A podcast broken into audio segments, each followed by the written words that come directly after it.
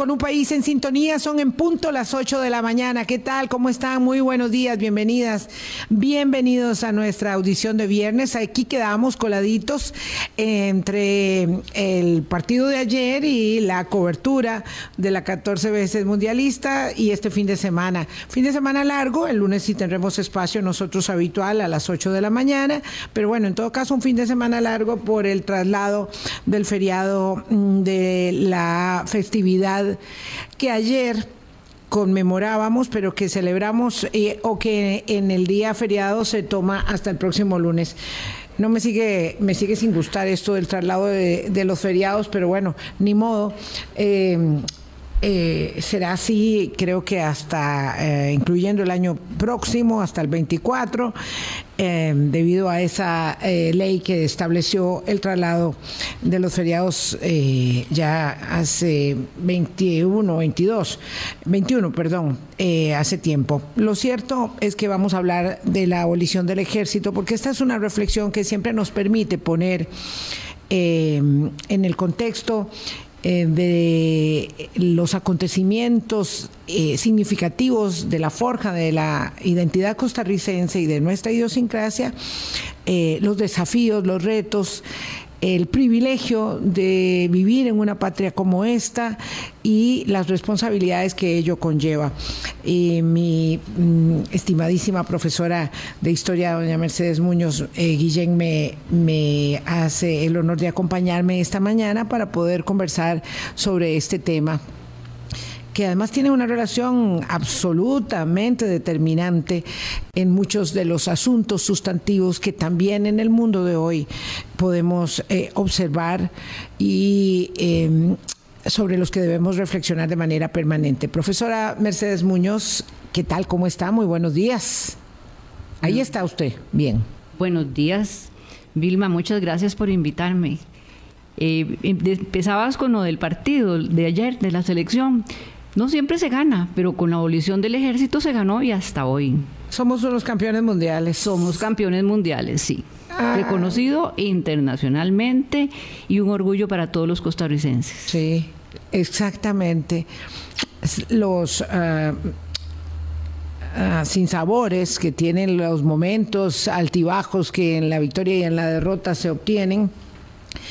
Eh, creo que particularmente en la victoria a veces es difícil eh, contener, mantener el foco puesto respecto del significado que ello implica, ¿verdad? En la, en la, en la derrota se aquilata o se eh, el dolor mismo como que trae mucho valor presente las eh, vulnerabilidades y nosotros en el caso de la abolición del ejército como, como para nosotros es un acontecimiento dado, eso en el día a día es una gran victoria de la forja de la identidad de esta patria, pues está ahí. Y muy bonito, qué bien, qué orgullo, y pasa, y pasa, ¿verdad? Y a otra cosa, y además a recriminarnos mucho más que a reconocernos, porque eso es una, un poco la, forma que tenemos de ser. Eh, pero este hito histórico, eh, que es tan, tan relevante en el concierto de las naciones, y lo pensaba y lo comentaba con la profesora Mercedes Muñoz cuando eh, hablábamos para este programa, eh, puesto en el contexto de un año de guerra, de un año de guerra en el mundo, eh, y no es que sea el único foco, pero es el determinante, el que se produce con la invasión de inicios de año de Rusia a Ucrania, pone este mm, eje de manifiesto, en el sentido de que las naciones pequeñas siempre han sentido que tienen que tener ejército, las naciones en general han sentido que tienen que tener un ejército para hacer valer el derecho de su soberanía y de su integridad. Eh, y bueno, y de pronto hay una potencia que invade, como en el caso de Rusia, Ucrania, y si hay un momento en que eso está claro y lo que ha provocado en el rearmamentismo y en la dinamización de la actividad eh, de la industria de las armas es impresionante. No tenemos una idea exacta de lo que eso es, y menos para eh, nosotros aquí en este pequeño punto del globo terráqueo, profesora. Claro. Es interesante saber que el discurso de la guerra, sin embargo, cala y cala hondo, porque en las guerras se toman posiciones. y nosotros por lo general conocemos un enfoque de lo que está sucediendo. No conocemos la totalidad porque en las guerras finalmente mueren de los dos lados. Se lanzan bombas, eh, ahora que las guerras son también tecnológicas y cibernéticas, nada más hay que apretar un botón y hay entusiasmo a dónde llegó la, eh, ese, misil o el cohete, lo que fuera, ¿verdad? Entonces, eh, Costa Rica no es ajena a un discurso de la guerra. Recuerden guerra fría, guerra contra las drogas, guerra contra el terrorismo. Estamos inmersos en ese discurso. Lo interesante es que nosotros no necesitamos un ejército para tener una guerra. Eso no, no, se nos ocurre. Inclusive ni sabemos cómo es un ejército. Eh, los podemos ver y de larguito. Pero si aquí alguien le dice que va a prestar el servicio militar, no sabe qué hacer. Bueno, eso tendría que venir una reforma a nuestra constitución, algo que hasta el momento nadie ha tomado esa iniciativa, porque la institución militar no es, no va con nosotros. No va con nosotros. Em, lo cierto es que decidimos que podíamos defendernos a través del recurso de la argumentación de que no teníamos cómo defendernos. Exactamente. ¿Verdad? Esto es muy particular. Y que podíamos defendernos en la fortaleza de no tener un ejército que nos defendiera. Eso suena como un juego de palabras, pero no lo es. Así es. Cuando esa decisión se tomó, resultó extraña, incomprensible para los diplomáticos que estaban presentes aquel primero de diciembre en el actual Museo Nacional, que era el cuartel Bellavista, les pareció algo descabellado. Era incomprensible que mientras el mundo se armaba, Costa Rica se desarmaba cómo era eso. Y años después, todavía nos recuerda un eh, don Fernando Bolio Jiménez, embajador de Costa Rica, en un foro internacional que cuando se citó el nombre de Costa Rica en ese foro, varios diplomáticos dijeron, pero ¿cómo? Un país desarmado es como un protectorado, o sea, parte de, otro, de otra potencia, de un territorio mayor. Eso no es un Estado. ¿Cómo no va a tener ejército? Entonces la idea siempre ha resultado eh, un misterio o ha, resultado algo ilógico en el concierto internacional. Pero lo cierto es que eso pasó a formar parte de una cultura civilista que el país ha venido construyendo y que no nace ahí, porque, porque si nos vamos un poquito al pasado, nosotros teníamos ya una institución militar en la Constitución, pero, cuya cultura no se había desarrollado. Entonces esa cultura se fue desvaneciendo con el tiempo. De ahí que... Esa cultura castrense. Castrense, sí, sí. No se había, digamos, consolidado. Habían desfiles, habían personas que tenían grados militares, eh, generales, coroneles, porque siempre hay personas que les, les gusta eso, ¿verdad? Pero cuando llegó el anuncio de la abolición del ejército, ninguno de ellos reclamó derechos, ¿cómo? Que nos van a quitar los grados. No, pues los grados siguieron. Sí, Los grados son simbólicos. Y eh, de los Siguieron hasta finales de los 90, inicios de los 2000, que todavía se hablaba de coronel y en el, teniente. En el escalafón policial. Ajá. Pero eh, eso no tenía mayor peso. De ahí que eh, cuando se hizo la discusión para incluir el artículo 12 en la Constitución, donde se establece claramente la abolición del ejército como una institución permanente, no hubo oposición. En la Asamblea Constituyente eh, eso se incorporó como un artículo más y aquí está vigente hasta el momento. el masazo, el acto simbólico de la abolición del ejército del cuartel Bellavista es en 1900, eh, primero de diciembre de 1948, pero la formalización es en el 49. Entonces, este es un detalle, pero quiero precisarlo con eh, la rigurosidad de la historiadora. son 74 años o 73 años, porque resulta que hay, eh, a mí me gusta decir 74 desde el, desde el acto del masazo, pero hay eh, em, noticias e informaciones, eh, em, documentos que más bien lo quieren situar en el, en el 49, en, el, en, la, en la época, en el momento de la, de, sí, digo, o, o más bien en el de la proclama de la Constitución ya. Eh, sí hay, hay esa polémica. Lo que pasa es que es un acto simbólico el primero de diciembre de 1948 y como bien lo aclaras, el masazo. Eso trascendió en la foto de don José Figueres dando el masazo, pero no hay un decreto de la Junta Fundadora de la Segunda República que diga que ese día se va a abolir el ejército. No existe en las actas de la Junta Fundadora de la Segunda República. La Junta lo que hizo fue un decreto para traspasar la propiedad del cuartel Bellavista a la Universidad de Costa Rica para que ahí se estableciera un museo. Y eso es de abril del 49. Entonces, eh, pueden, si no se siguen esa, esa cronología, esos detallitos, puede eh, sostenerse que fue el primero de diciembre cuando se dio un decreto. No hubo decreto, un acto simbólico. Sí. Y eso es lo que ha tenido más peso.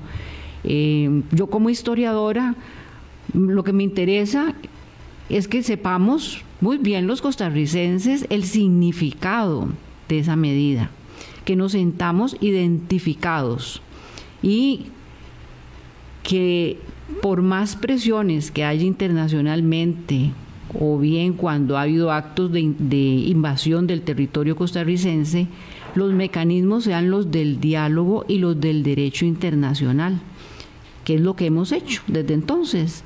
En la frontera, claro que hay que resguardarla porque ahí hay tráfico y hay movimientos y de todo pasa como en todo el territorio. Y hay momentos claves donde se refuerza la seguridad en las zonas fronterizas. Pero no es, no es del ámbito del Ministerio de Seguridad tratar de resolver los problemas en la frontera, es de la Cancillería. Es el derecho internacional. Es el derecho internacional, porque claro, ese es el, eje, el pivote de la defensa, eh, la línea armada, si se quiere usar el término, eh, de la defensa nacional. Haber apostado a que a través de las herramientas del derecho internacional, nosotros podíamos recibir la protección que requería el Estado en momentos de vulnerabilidad. Y esa apuesta es la que hace de este un país distinto, porque claro, después algunos nos siguieron. Yo creo que el ejemplo más hermoso, evidentemente por la cercanía y porque tiene mucho reflejo en la condición de hermandad, es el de Panamá, muchísimos años después. Pero este, eh, eh, lo cierto que hay también otras naciones que se declaran neutrales, no es que no tengan ejército, pero lo cierto es que ese hecho nos hace diferentes y muchas veces, porque eso nos ha pasado a muchos, estoy segura que a muchas personas que nos están escuchando, ¿verdad? La expresión es cómo hacen ustedes, sobre todo creo que todavía antes, ahora ya se nos eh, ve en la normalidad de nuestra extrañeza, por decirlo de alguna manera, eh, de otra forma, pero ¿cómo, ¿cómo hacían ustedes para no tener ejército? Eso era una expresión muy habitual, ¿verdad? Mm, pero le decía, profesora, que me gustaría reflexionar sobre este hecho. Eh, del peso que tiene este año que vamos cerrando ya en el inicio de, la Navidad, de las fiestas de Navidad, eh, que es sellamos en la historia con un gran retroceso. Es un año de guerra, es un año de invasión, es un año de opresión, de destrucción, es un año en el que cientos de miles de millones eh, de dólares se están invirtiendo en la construcción, en la destrucción y no en la construcción, en la destrucción del territorio, en la destrucción de las vidas y no en la construcción de la paz y no en la lucha contra el cambio climático y no entre eh, tantas necesidades eh, que hay eh, para la humanidad. Muy cierto, muy cierto. Bueno, nosotros con esa medida que se tomó el primero de diciembre del 48 hemos sido mensajeros de la paz. La construcción de la paz no es solo no hacer la guerra, es la reconstrucción de las economías, del ambiente, de todo ese mm, desarrollo cultural que tienen los pueblos que durante las guerras se destruyen y nadie se acuerda del valor, el significado que eso tiene. De tal manera que yo creo que la posición de Costa Rica debe, debe ser eso, en favor siempre de buscar la paz. y, y, no la guerra, no, no avalar la intervención de uno o de otro, porque ya eso nos ha costado reprimendas y reprimendas del mismo pueblo costarricense. Recuerdo cuando eh, se decretó el apoyo a la, a la um, intervención en Irak. Qué vergüenza. Honestamente. Los mismos costarricenses, basándose en, esos logros que ha tenido el Estado, la abolición del ejército, la declaración de la neutralidad, el plan de paz, se puso un recurso en la sala cuarta y la sala cuarta avaló que se nos sacara de esa lista nefasta en donde se había apoyado la intervención eh, norteamericana en Irak. Voy a recordar eso se devolviera, que se echara atrás, pero se logró. Sí, voy a nada más contextualizar lo que está diciendo la profesora Mercedes Muñoz eh, Guillén. Es que fue en el gobierno de Abel Pacheco que apareció, ¿verdad? este sinsentido, este absurdo de la, de la política exterior que fue eh, acuerpar la invasión eh, de los Estados Unidos eh, como para quedar bien, no sé, me parece a mí, como para, para hacer algo que nadie nos estaba pidiendo que hiciéramos, este, salimos muy oficiosos, ¿verdad? a acuerpar esa invasión y bueno, fue muy vergonzoso y luego, claro, una decisión eh, unánime de la sala constitucional obliga a, en el sistema de pesos y contrapesos de la democracia, eh, obliga al Ejecutivo a dar marcha atrás. Y eso, bueno, prueba una, más, una vez más la solvencia de eh, la democracia nuestra a lo interno para descansar en ese sistema de pesos y contrapesos, decisiones entre los poderes, pero también entonces a lo externo, para poder calibrar la política exterior virtud a la nación que nosotros somos. Es decir, ahora mismo no se estaría pensando que vamos a acuerpar, alguien diría, pero están hablando de una locura, ¿quién va a acuerpar? Eh, la decisión de Rusia de invadir a Ucrania, ¿verdad? Digamos, algo muy absurdo. Eh, parece mm, descabellado decirlo, pero bueno, así es lo cierto es que hemos sido muy congruentes en esa, en esa decisión histórica, pero para no terminar todavía con el, eh, la revisión eh, retrospectiva, doña Mercedes Muñoz, esta decisión que se eh, expresa en el masazo de don Pepe Figueres en el cuartel Vallavista, es una decisión digamos, producto de las circunstancias, usted lo decía, de que no teníamos una institución castrense consolidada, pero también de la visión de varios hombres, y habría que decir mujeres, que no están en la, en la lectura de la historia, pero que estaban ahí, em, producto de una circunstancia, digamos, de voluntades colegiadas en las que es don Pepe el que figura como el actor principal, pero que hay un conjunto de personas que usualmente no reconocemos. Así es, así es. En la historia política suele destacarse a los líderes y quedan de lado otras personas y con motivo de la abolición del ejército hay quienes reclaman el derecho, por ejemplo, eh, don Fernando Lara, que fue el que redactó el artículo que luego va a ser el artículo 12 de la Constitución. Eh, a él hay que reconocerle eso. También en la prensa del día siguiente, al 2 de diciembre, se le reconocen los méritos a mm, don, em, al señor Cardona, a don Edgar Cardona, que era el ministro de Seguridad. Eh, ahí se dice que eh, gracias a la idea de don Edgar Cardona se da el masazo se da la abolición del ejército, pero mencionó usted eh, un punto muy interesante, la coyuntura. ¿Qué estaba pasando? Es que habían unos rumores de invasión que desde Nicaragua venía de nuevo un grupo armado dirigido por Calderón Guardia, a retomar el poder. Y no eran, bueno, esos rumores se concretaron el 10 de diciembre. El primero se anunció la abolición y el 10 vino la intervención. ¿Y qué alegó Costa Rica? Un país desarmado no puede, ser intervenido, no puede ser invadido.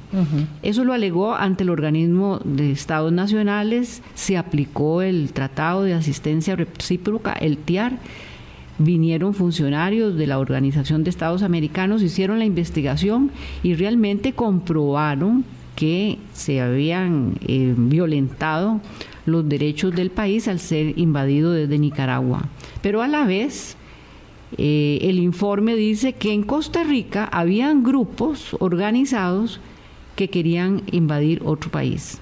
Y es cierto, eh, durante la guerra civil llegaron personas que habían negociado con don José Figueres el poner fin a las dictaduras. Comenzaban en Costa Rica, pasaban a Nicaragua y pasaban al Caribe, el grupo llamado la Legión Caribe. De ahí que em, ese momento, ese momento que era clave para el país, amenazado por, una por la invasión desde Nicaragua, con una economía posterior a una guerra que siempre es una economía en crisis, con diferencias al interior de la Junta Don Edgar Cardona no estaba de acuerdo con seguir la guerra y era el ministro de Seguridad. Entonces, ahí yo creo que hubo un balance y habían oportunidades, que era el derecho internacional, digamos que ahí la, la, asesoría, el consejo, la toma de decisiones fue clave. Lo más prudente, ponerle fin al ejército. Don José Figueres conocía la idiosincrasia del costarricense ya y eh, yo creo que aprovechó la oportunidad y lo hizo muy bien. Logró sentir que con esa medida se ponía fin a, los otros proyectos que habían ahí en el tapete y por un lado podía detenerse lo de la invasión y podía consolidarse el poder. Eso se logró, se consolidó el poder, los proyectos que tenían también eh, ya estaban ahí en boga como podemos pensar que era la nacionalización bancaria, que era un tema muy polémico, muy, muy polémico, se consolidó y hubo un cambio, digamos, de actores políticos y de proyectos de una sociedad eh, liberal a otra reformista, que fue la que se implantó posteriormente.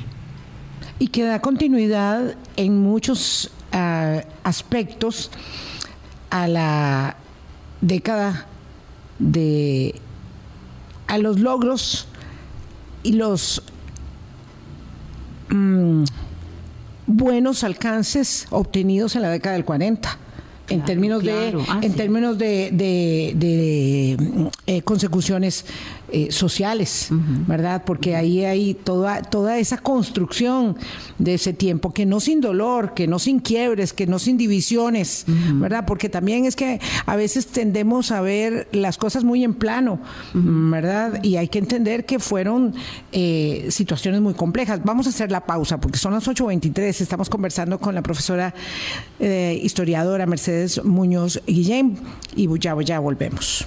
Colombia.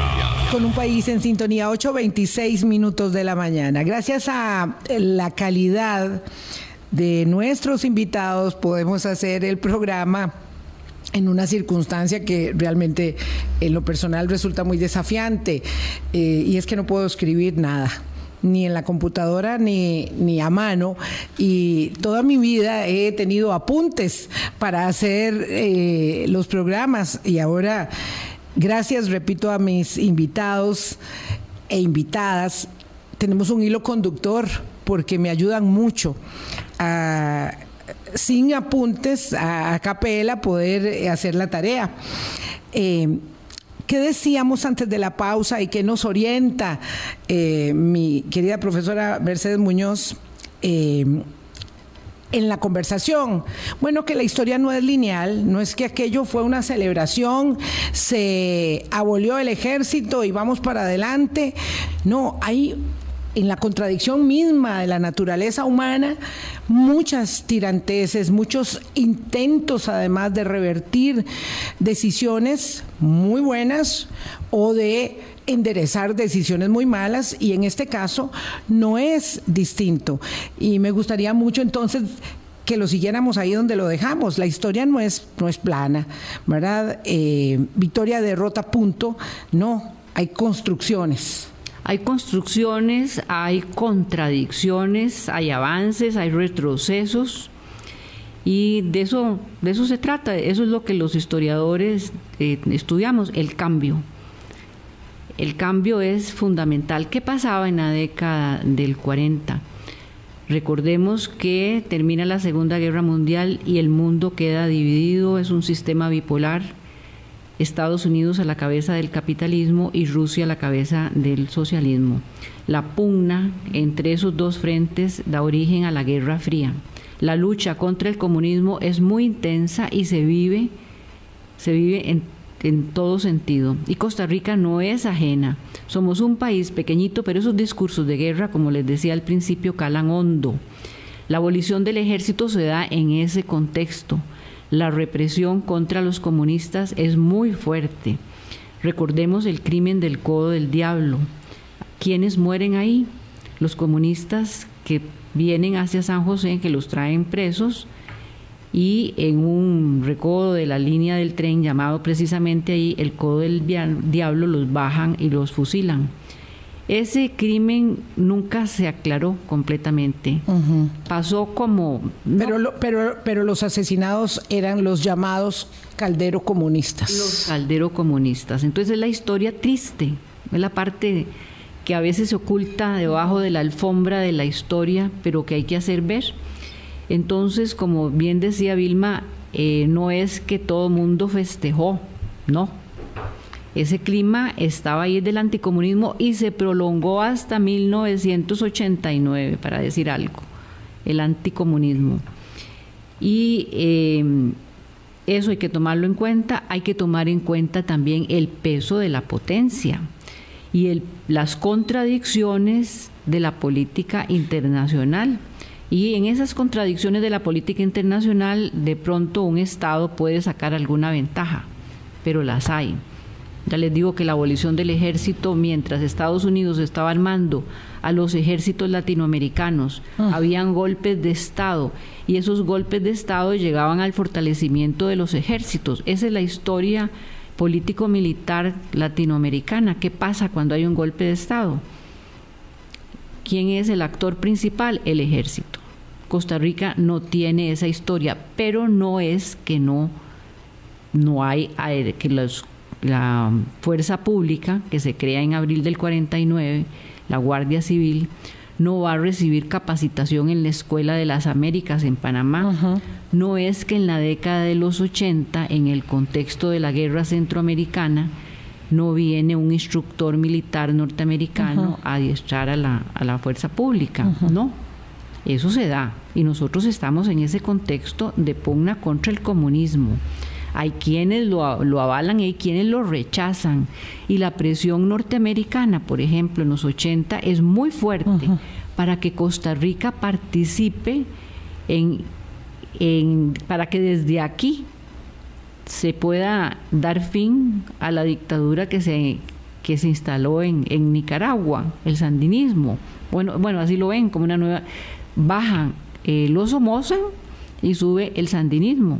Bueno, eh, y, viene la contra, y viene la gran presión de Estados Unidos para que nosotros seamos parte del escenario de la contrarrevolución nicaragüense, y hay mucho dinero de por medio y hay mucha penetración de esas fuerzas, y claro, y tenemos eh, esa tirantez, esa lucha, ¿verdad? Sí, así es. Bueno, y ahí haciendo gala de ese espíritu civilista que se ha venido construyendo, es cuando nosotros salimos en defensa de la paz. Recuerdo las marchas de los universitarios avalando los proyectos, porque no solo fue el plan de paz de 1987, sino los proyectos que lo precedieron eh, en favor de lograr una solución pacífica al conflicto centroamericano, que no solo era en Nicaragua, sino que era también en El Salvador y una guerra que no se declaró en Guatemala. Pero la pugna ahí es la última fase en de la Guerra Fría, la Guerra Centroamericana. Entonces, eh, eso nos refleja que el ambiente no era del todo homogéneo, de que no hubo quienes aquí inclusive pensaran que era necesario restablecer el ejército. Pero ya les digo, ese proyecto nunca llegó a la Asamblea Legislativa, no, ha llegado y espero que no llegue nunca. ¿Cuál es la diferencia entonces que entraña el hecho de haber tomado esa eh, decisión visionaria? de acabar con aquella em, institución castrense no consolidada para que justamente no se llegara a consolidar y el conglomerado de los vecinos. Particularmente pienso en los vecinos que están al norte, Nicaragua, Guatemala, El Salvador, Honduras. ¿Cuál es la gran diferencia? Porque ciertamente el empeño de Costa Rica por llevar adelante la paz centroamericana con el plan de Esquipulas eh, y el liderazgo de don Oscar Arias eh, encuentra y en la misma valoración que hace el expresidente, eh, muchos años después, eh, la deuda enorme de la pobreza y la exclusión, y ahí nosotros podemos tener problemas económicos y tenemos también el signo de la desigualdad marcado en, en, nuestra sociedad, pero es evidente que esos recursos invertidos en paz, en educación, en alimentación básica, en eh, salud, eh, tienen a eh, Costa Rica en una situación siempre distinta respecto de los hermanos. De acuerdo, esa digamos que es la, la ventaja y la gran diferencia que podemos encontrar de un país que opta por destinar el gasto el gasto público en, en, esos, en esas otras grandes conquistas, la seguridad social, una conquista de la década del 40. Por eso es que la Caja Costarricense del Seguro Social, bueno, a mí me, emociona hablar de ella porque va con nosotros, es parte de nuestra, de nuestra vida, hasta el final de nuestra vida nos acompaña la seguridad social. Es un baluarte, es una conquista de los años 40 que pudo haberse destruido después de la guerra civil porque había quienes pensaban que no debería de, proseguir esa conquista social. Pero visionario, don José Figueres se opone a eso y más bien hay un desarrollo de lo que es la seguridad social. Entonces, el gasto en salud, el gasto en educación, después de la década de los 50 es muy significativo. Cómo florecen las escuelas, cómo hay una expansión del sistema educativo, de la primaria, de la secundaria, de la universitaria. Bueno, la Universidad de Costa Rica, que nace también en la década de los 40 y después vienen las otras eh, eh, instituciones de educación superior como la UNA, el Tecnológico, eh, en fin. La UNED. La, UNED. Y luego ya más reciente la Universidad Técnica Nacional. Entonces, vean, eso es, digamos, una, una diferencia muy notoria, es el estado del bienestar. Entonces, vivienda también es otra, otra conquista importante.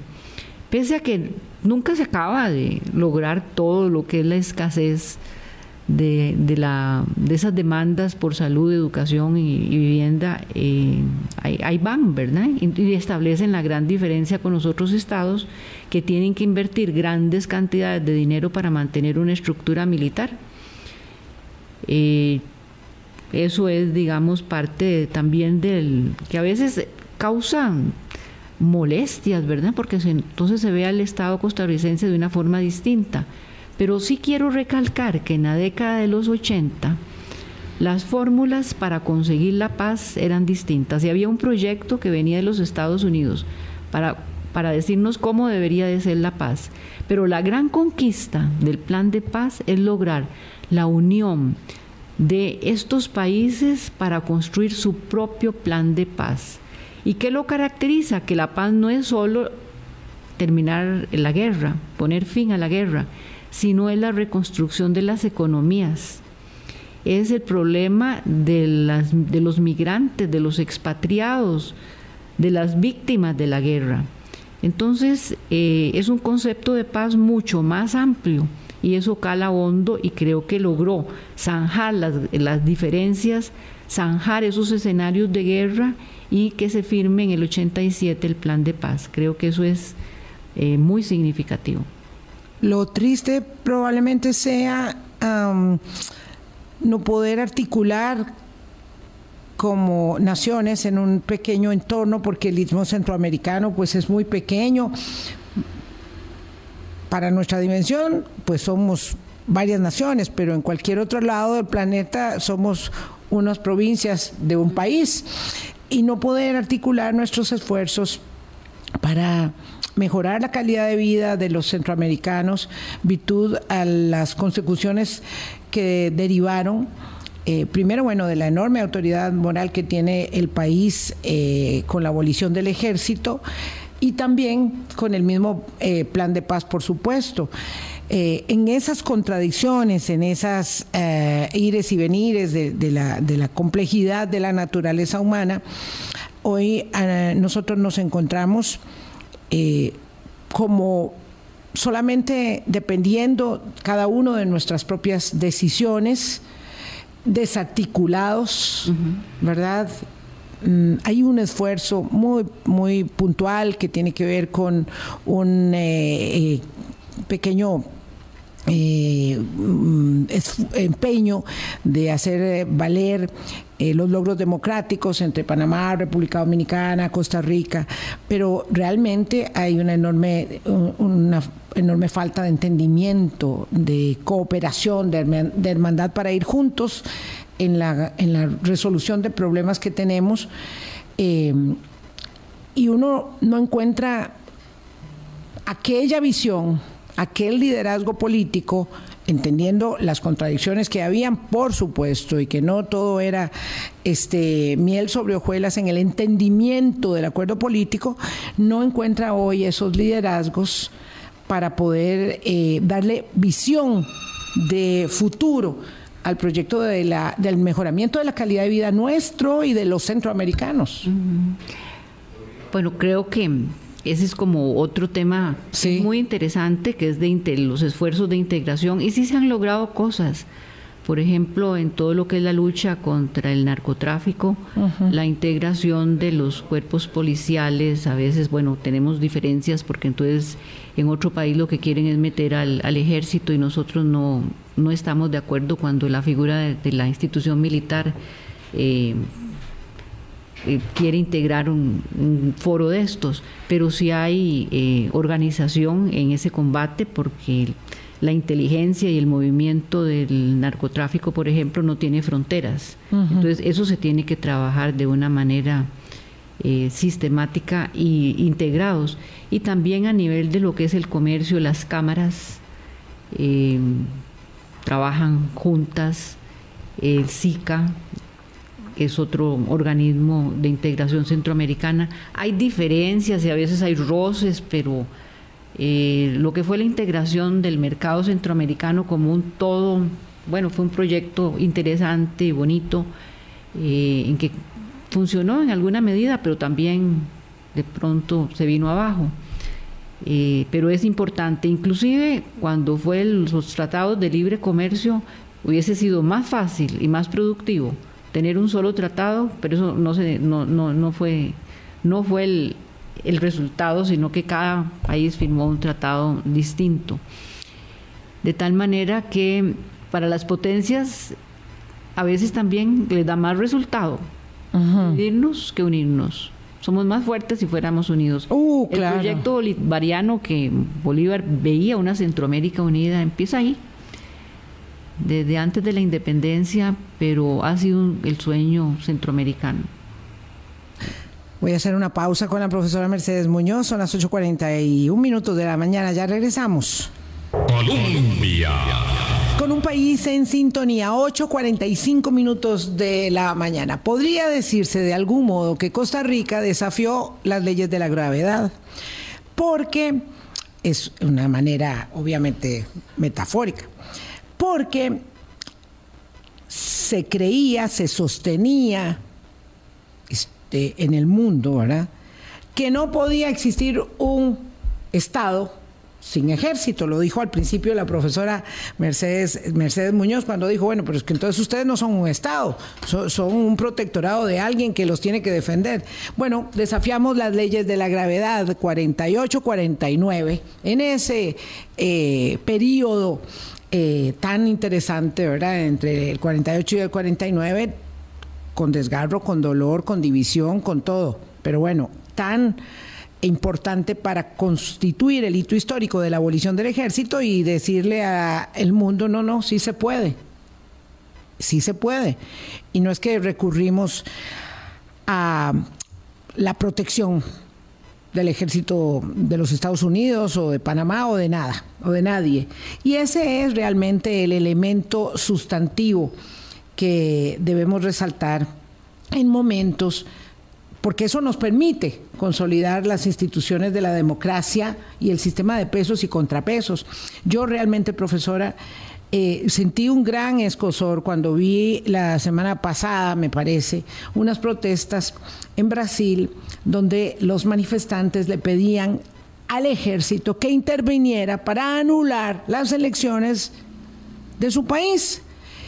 Y claro, eso aquí sería una locura, ¿verdad? Sería impensable que alguien piense que unas elecciones garantizadas por un tribunal de elecciones eh, pueden ser anuladas por una por, las balas, por las armas, por los militares. Por supuesto que eso pues no va a suceder, confío yo, en Brasil, pero el hecho de que unas personas protestaran para pedirle al ejército la intervención da cuenta de cuán frágiles son las democracias eh, y cuánto hay que trabajar en esto, ¿verdad? Para que finalmente el empeño del mejoramiento democrático eh, tenga los, las bases claras, los cimientos claros y las responsabilidades futuras, porque aquello que hicieron en el 48-49 es lo que hoy disfrutamos nosotros, con todas las debilidades que el proyecto político democrático costarricense tenga. Bueno, eh, menciona, eh, se menciona aquí el, de paso, otra conquista de la década de los años 40, que es la creación del Tribunal Supremo de Elecciones, que es, digamos, el punto culminante con el que se puso fin a la disputa del 48, que entre las causas de la guerra civil era la, la, pureza. De, las elecciones del 48, que se quemaron de las urnas con los votos, ¿cómo? Y, que, cuál era el resultado, y se dieron unos resultados, y bueno, eso fue la mecha que encendió la guerra. Vinieron resultados de las elecciones y el 12 de marzo estalla la guerra civil en Costa Rica. Y la pureza del sufragio. Entonces ya venían dándose una serie de reformas a nivel de lo que era el sistema electoral costarricense y la culminación en la creación del tribunal que viene a garantizar cómo son esos em, procesos en Costa Rica y que hasta ahora pues se mantienen. Ciertamente que la democracia hay que cuidarla y hay que estar haciendo ajustes y bueno, el último proceso electoral denotaba un alto abstencionismo eh, y, sorpresas. Eso del ir a, las segundas votaciones no era lo usual en el país, pero bueno, hace unos cuantos años ya esa práctica se viene, se viene dando. No, no se define el costarricense, no se puede definir claramente porque hay cantidad de partidos y bueno, y cuál tiene la mayoría, los dos, cómo salen los dos que van a una segunda ronda eh, es también otro, otro desafío al que nos vemos enfrentados cada cuatro años, cada cuatro años. Y sin, y sin duda que el tribunal va haciendo sus ajustes, pero eh, la democracia hay que cuidarla. Y yo quiero destacar cuando hablo de que se nos reconoce mundialmente como un país desarmado, como una democracia desarmada, otro logro muy significativo que se da es cuando UNESCO declara como patrimonio de la humanidad los fondos documentales que se conservan en el Archivo Nacional de Costa Rica. El archivo guarda eh, cantidad de documentos importantísimos, la primera acta, el acta de independencia, en fin, que no me alcanzaría la mañana para decir todo lo que tiene el archivo, pero ahí están esos fondos documentales. Esos fondos documentales están ahí en el Archivo Nacional, aquí a pocas, a pocas, cuadras. de aquí, pero no le pertenecen a Costa Rica, le pertenecen a la humanidad entera. Ahora ¿Es así? no, eh, siguen estando ahí en siguen el Siguen siendo nuestros, siguen siendo, pero compartidos. compartidos con la humanidad. Porque el, el modelo costarricense ha sido investigado y Recuerdo personas que me han preguntado, mire, ¿usted piensa que el modelo costarricense se puede implantar en tal país tan pobre que su economía no aguanta una institución militar? Eh, no, los modelos no, no se exportan, no se exportan porque la identidad no se exporta. La idiosincrasia del costarricense nos pueden admirar y puede querer implantarse eso, pero cada país tiene que construir... Eh, construir sus propias decisiones. Panamá, ¿cómo lo logró? Bueno, y después de la intervención militar de los norteamericanos, ahí se le puso fin al general Noriega y a toda su administración y a todo lo que estaba pasando en Panamá. Eh, y después fue la decisión que ellos tomaron y que han podido mantener. Eso es muy importante. Sí, construyeron su, su ah, o deconstruyeron y luego, ¿verdad? Reconstruyen, eh, tejen ese proyecto democrático que, que observa eh, la abolición del ejército de Costa Rica y también la consolidación del Tribunal Supremo de Elecciones eh, para convertirse además ellos en un gran modelo a su vez de consolidación electoral muy interesante, de verdad, con los vecinos del sur. Y nos fijamos poco en esas cosas, ¿verdad? Eh, que deben ser motivo de constante elección y aprendizaje para el mejoramiento. Creo que estamos en una época donde nos quejamos mucho. Eh, y es bueno que seamos ambiciosos y que queramos mejorar siempre, pero el hecho de eh, tener personas como la profesora Mercedes Muñoz en un espacio como este, atiende a reflexionar sobre eh, lo difícil que son las conquistas, eh, tejiéndolas en la naturaleza compleja de, los seres humanos, que somos muy complejos, eh, pero, pero que son factibles, pero que son plausibles. y que nos permiten seguir luchando y trabajando, ¿verdad? No, no todo se estrella en que ya terminamos nuestra participación en el Mundial de Fútbol. Hay mucho, mucho futuro, ¿verdad? Más allá eh, para el deporte y para todos los desafíos que tenemos como sociedad. Tenemos que creer mucho más en nosotros. Claro. Cuando yo empecé a estudiar el tema de la abolición del ejército, partía de la microregión canalera. Panamá por un lado, con la supervisión de los Estados Unidos resguardando el canal, el canal era norteamericano. Sí, era norteamericano. Se abre al mundo y los Estados Unidos lo construyen. Y el proyecto canalero en Nicaragua, en la zona fronteriza. Entonces Costa Rica estaba en medio de esos dos, de esos dos países en donde la seguridad para los Estados Unidos era muy importante. Y ahí estaba la Guardia Nacional en Nicaragua y estaban las bases de los Estados Unidos y Costa Rica en el medio, entre márgenes canaleras. Y eso ilustra los cambios en la historia. Ya esa figura de la microregión se me desboronó, porque ya el canal lo tienen los panameños, ya no tienen un ejército nacional y Nicaragua ahora, ya el proyecto también ese canalero terminó en el 79, en 1979, y la historia es otra. Entonces esa es la importancia de la historia, poder ver los cambios, poder explicarlos, por qué las particularidades de un Estado frente a otro y la región, ¿verdad? Ver la región centroamericana, no podemos prescindir de ese enfoque regional, somos parte de ella y está ahí una potencia que observa lo que está pasando en la región. Estamos en el área de influencia de los Estados Unidos. Ahí llegamos en la lección de hoy, en la lección de historia de hoy. Profesora, muchas gracias por haber venido, de verdad. Encantada. Muchísimas gracias a ustedes, amigas, amigos. Nos encontramos el lunes, es feriado, pero tenemos audición de Hablando Claro, 8 de la mañana. Tengan un buen fin de semana, cuídense mucho. Chao. Hablando claro, hablando claro.